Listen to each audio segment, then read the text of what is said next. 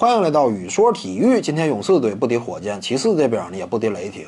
虽然说同样是输球啊，但是这两支连续三年在总决赛遭遇的对手，面对失利展现出来的却是两种完全不同的姿态。骑士这边呢，今天失利之后啊，他更多显露出来的是一种呃无奈和窘迫；而勇士这边呢，虽然说同样也是被干倒了，但是被干倒之后呢，他展现出来更多的依旧是一种从容和自信。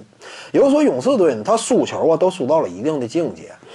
呃，本赛季开赛以来呢，勇士队面对常规赛啊，他一直采取的都是一种超然的态度，就是他不会跟你为了一城一地之得失而努力较劲。就是这支球队呢，非常清楚，由于连年的征战到总决赛这个位置，这就使得每一年当中呢，勇士队都至少要打一百场比赛左右，这个压力和赛程的长度是远远超过其他的大部分球队的。在联盟当中，可能能够跟勇士匹敌的也就只有骑士了。所以呢，对于勇士来说，他需要。要解决球员因为长期的征战导致的精神和身体两方面的疲惫，而勇士是怎么做呢？他要在常规赛阶段给这些核心球员充分的喘息机会，在比赛当中，在一场比赛的关键时刻，即便他拥有胜利的可能，但是呢，勇士队也不会因为一时的窘迫而使得。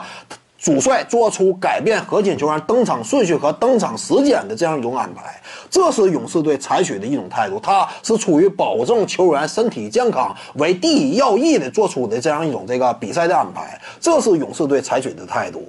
那么在这样一种态度的情况之下呢，我们就能够看到，就是勇士队啊，他在常规赛阶段他是在守着打的，就是这支球队往往常规赛时候呢，他不会主动的提升防守强度，希望呢能够尽量通过。进攻端的方式去压制对手，那么他一定会选择这样一种方式，因为提升防守强强度之之后，会使得两支球队的常规赛较量演变成防守端的对抗，这样呢，增加的身体接触会导致伤病风险的增加，这是勇士队不愿意面对的。所以呢，你在常规赛能赢得勇士队一场，这个呢，呃，和你在季后赛真正在七场四胜制的赛制的情况之下战胜勇士，这是两个完全不同的概念。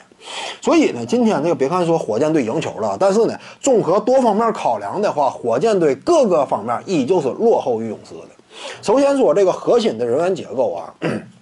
火箭队呢，我们知道双核，保罗和哈登这一对双核呢颇有威力。这是因为呢，保罗呀，他毕竟来到当下的年纪，再加上他本身就是一个团队型的球员，呃，而且呢，他整个职业生涯在季后赛突破这一块呢还有遗憾，所以来到火箭之后呢，他是愿意放低身价的。再加上他本身的打球特点呢，使得他和哈登两者之间很容易就能够打出默契的表现。别看说火箭双核非常给力啊，但是相比于勇士四巨头的话，依旧是明显劣势的一方。毕竟勇士四巨头啊，这是在历史机缘巧合的催促之下才形成的这么一个呃恐怖的四巨头。因为毕竟这四巨头啊，个个都处在当打之年，这是极为恐怖的。这个种这个组合，放眼历史都是非常罕见的。这个勇士四巨头，它是在什么样的机缘巧合之下才形成的？是在当初库里签下了那一份军薪在一千两百万左右的同工合同。在之后呢，联盟整个工资帽又暴涨，在两个条件的催促之下，这张库杜兰特有意来投，种种有利的局面都碰到了一块儿，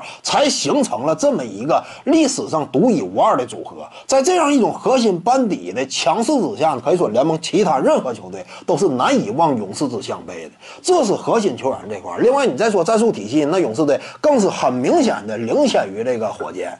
而且这两点都不是最为关键的，最为关键的是什么呢？就是勇士四队啊，在整个阵容结构实力如此强的情况之下，他依旧没有忘记对年轻球员的培养，这点是最为关键。为什么关键呢？因为我们放眼这个最近这么些年，真正具备呃争冠资格的这些球队，或者说真正能够夺得总冠军的这些球队，他们往往有一个最突出的特点，什么特点呢？就是这些球队对于年轻球员、新秀球员的培养是极为重视的。比如说当初的热火，比如说之后的骑士，以及当年的马刺和目前的勇士，都是这么做的。他们为什么对年轻球员这么重视呢？因为这种真正有志于争冠的球队，他非常清楚，争冠球队他需要一个坚实的核心班底。这些核心班底呢，当中的球员实力一定是不俗，身价一定是不菲的。那么在核心班底占据大量薪金空间的情况之下，一支球队想要在季后赛真正有所斩获，真正燃指总冠军的话，他们就必须要一。依赖于球队当中廉价的新秀合同，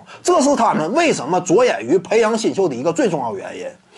我们看到啊，今年的勇士队面对乔丹贝尔加盟之后呢，给予他的是充分的信任和登场时间的培养。在这样一种情况之下，乔丹贝贝尔逐渐的打出了身价，逐渐的找到了自己在这支球队当中应该扮演的角色和位置。这是勇士队从通过乔丹贝尔的培养所获得的、所收获的这种收获和培养年轻球员的态度呢，是火箭队需要急需学习的。因为火箭队啊，我们看到了德安东尼呢，只要比赛一打急了，他立马呢就。会缩回到八人轮换，呃，而且呢，对于年轻球员是极尽的不信任的这样一种态度。火箭队啊，对于年轻球员的培养，可以说，与其说叫培养，还不如说叫闹着玩一样，不，还不如说叫逗你玩一样。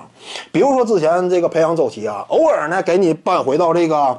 呃，常规轮换时间内让你登场，你只要是有一招之错，立刻把你死死摁到板凳席上，甚至呢长时间的雪藏，这就是你一招之错的代价，需要承受的这个责任。在这样一种重压之下，哪个年轻球员能够得到实质性的培养啊？在这样一种登场时间不稳定，呃，球队对自己态度不不确定的这两方面的条件之下，哪个年轻球员还能够真正展现自己的天天赋和？潜力，并且真正找到自己球队当中应该扮演的角色和位置呢？你是找不到的。所以呢，这是火箭队啊，在人员的培养这块，年轻球员的培养这块，这也是一个非常严重的制约。这一点呢，我相信在今后的季后赛以及呢，在这支球队未来的整个发展上，这都是一个严重的问题。所以呢，综合多方面的角度来讲啊，目前的火箭队面对勇士呢，依旧是全面处于劣势的一方。虽然说常规赛呢，可能偶尔会赢这么一两场，但是呢，一旦走到季后赛，赛之后将会是完全不同的局面，而且在西部目前的情况之下呢，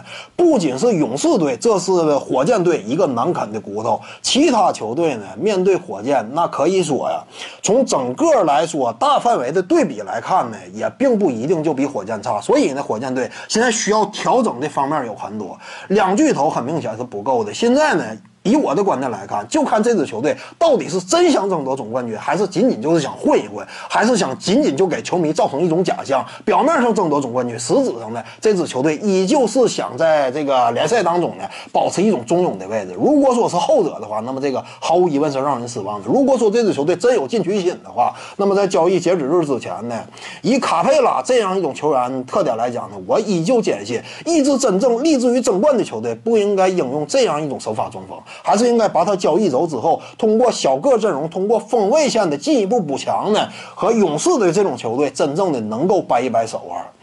本期呢就跟您各位聊这儿，如果你喜欢本视频呢，点击屏幕右下角订阅，咱们下期再见。各位观众要是有兴趣呢，可以选择加入徐静宇微信公众号，咱们一块聊体育、唠社会。打开手机微信，点击公众号或者订阅号，搜索徐静宇。你要是习惯扫二维码呢，效果也一样。扫到之后点击关注。总览体育，独到见解就是语说体育，谈讲评说无愧于心就是静语漫谈。每天一条语音推送，欢迎各位光临指导。